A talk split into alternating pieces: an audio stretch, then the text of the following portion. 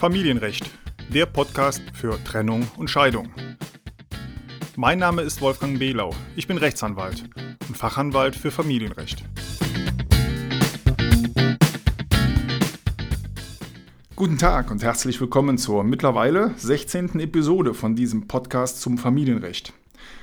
Bei diesem Podcast geht es um alle Themen rund um Trennung und Scheidung. Ich heiße Wolfgang Behlau und mehr Infos über mich und meine Anwaltskanzlei gibt es auf meiner Internetseite unter ehescheidung-rechtsanwalt.de und unter meinem Namen auch auf Facebook. In diesem Zusammenhang möchte ich direkt nochmal auf meine neue Facebook-Gruppe hinweisen. Diese geschlossene Gruppe finden Sie bei Facebook unter Familienrecht Doppelpunkt Trennung und Scheidung. Heute geht es um das Thema Scheidung, genauer gesagt um Tipps, wie man das Scheidungsverfahren beschleunigen kann. Ganz grundsätzlich kann ein Scheidungsverfahren in wenigen Wochen über die Bühne gehen. Sobald der Scheidungsantrag nach Ablauf des Trennungsjahres beim Gericht eingeht, kann vom Richter ein Scheidungstermin bestimmt werden. Der Richter muss ein paar Zustellungsfristen beachten und kann ansonsten einen Termin entsprechend seinem Kalender festlegen.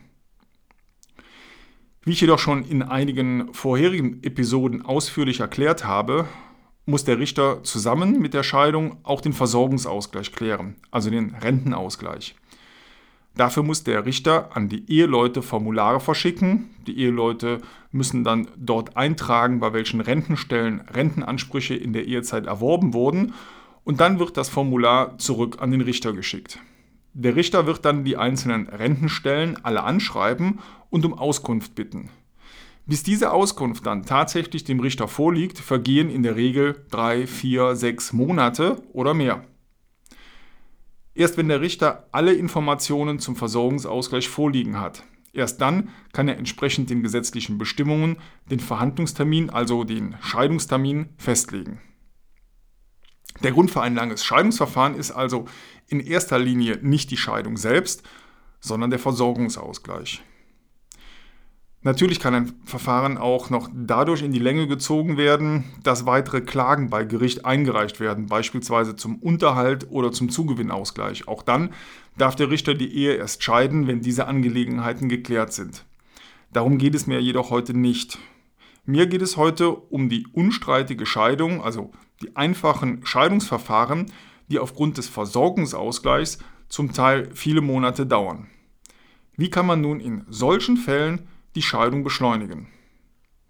In Betracht kommen da drei verschiedene Möglichkeiten, wobei vor allem die dritte Möglichkeit, denke ich, bei einer einvernehmlichen Ehescheidung für viele Trennungspaare interessant sein sollte. Also bleiben Sie einfach mal dran. Fangen wir mit der ersten Möglichkeit an. Wenn Sie also wissen, dass die Scheidung insbesondere durch den Versorgungsausgleich so lange dauert, dann ist die erste Möglichkeit für eine schnelle Scheidung, dass für die Durchführung des Versorgungsausgleichs einfach kein Antrag gestellt wird. Der Versorgungsausgleich wird nämlich nur durchgeführt, wenn entweder ein Antrag gestellt wird oder wenn die Ehe bereits länger als drei Jahre dauert.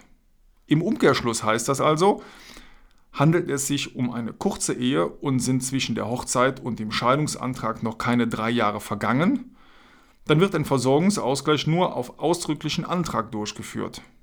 Das steht übrigens in 3 Versorgungsausgleich, Versorgungsausgleichgesetz. Das ist für diejenigen, die das genauer nachlesen möchten.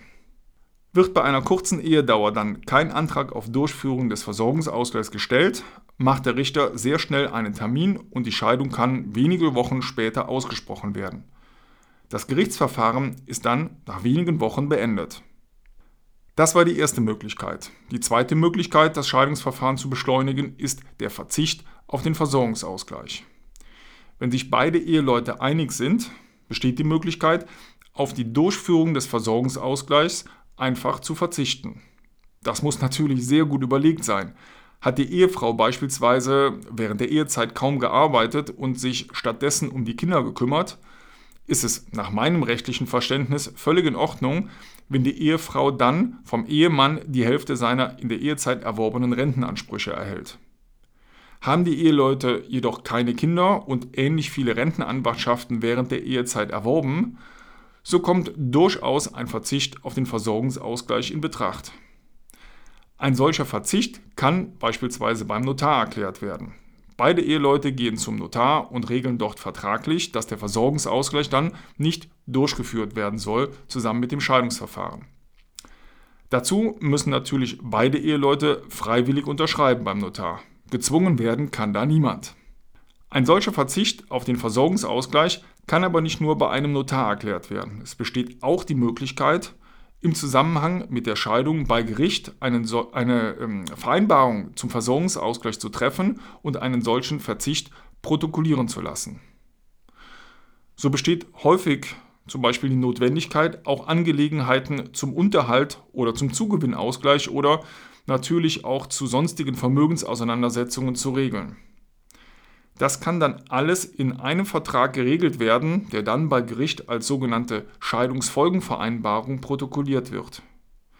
In diesem Zusammenhang besteht dann die Möglichkeit, auch auf die Durchführung des Versorgungsausgleichs zu verzichten.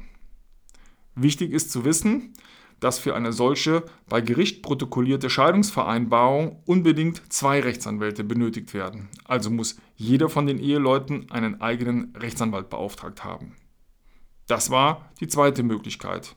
Wir hatten also zuerst die kurze Ehe, dann den Verzicht und nun kommen wir zur dritten Möglichkeit. Diese dritte Variante kommt für einfache und unstreitige Scheidungen in Betracht. Es handelt sich dabei um die sogenannte Abtrennung des Versorgungsausgleichs. Das bedeutet, dass die Scheidung nicht mehr zwingend mit dem Versorgungsausgleich verbunden ist, sodass der Richter bereits die Scheidung aussprechen kann, obwohl er über den Versorgungsausgleich noch nicht entscheiden kann. Über den Versorgungsausgleich entscheidet der Richter dann erst zu einem späteren Zeitpunkt, nämlich wenn er alle Informationen von den Rentenstellen tatsächlich zusammen hat und die Ehe ist dann bereits vielleicht längst geschieden.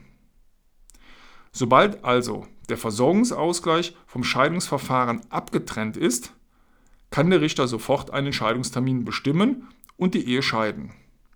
Für die, die das genauer nachlesen wollen, Sie finden das im Gesetz unter 140 Absatz 2 Ziffer 4 FAMFG. Diese Abkürzung FAMFG steht übrigens für das Gesetz über das Verfahren in Familiensachen und in Angelegenheiten der freiwilligen Gerichtsbarkeit. Ein Antrag auf Abtrennung des Versorgungsausgleichs kann bei Gericht nun zum einen gestellt werden, wenn das Verfahren bereits Jahre dauert und ein Ende nicht absehbar ist. Diese Variante meine ich hier jedoch nicht.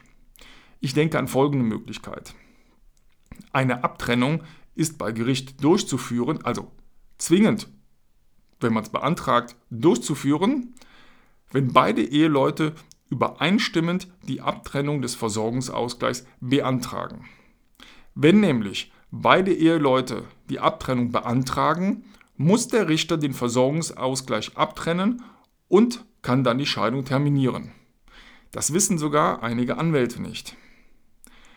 Neben den übereinstimmenden Anträgen der Eheleute auf Abtrennung des Versorgungsausgleichs, also wenn beide Eheleute übereinstimmend, also überzeugend dem Richter sagen, wir beantragen oder wir möchten die Abtrennung haben, dann muss jedoch als weitere Voraussetzung beachtet werden, dass seit der Zustellung des Scheidungsantrags mindestens drei Monate verstrichen sind. Also vom Einwurf in den Briefkasten beim Antragsgegner bis zu dem Antrag auf Abtrennung des Versorgungsausgleichs müssen mindestens drei Monate verstrichen sein. Das ist die erste Voraussetzung. Die zweite Voraussetzung ist, dass beide Eheleute alle erforderlichen Mitwirkungshandlungen vorgenommen haben, damit der Versorgungsausgleich durchgeführt werden kann. Das bedeutet in den meisten Fällen nur, dass die Formulare für den Versorgungsausgleich ausgefüllt und unterschrieben unverzüglich an das Gericht zurückgeschickt worden sind und man jetzt nur noch darauf wartet, dass die Rentenstellen endlich Auskunft erteilen.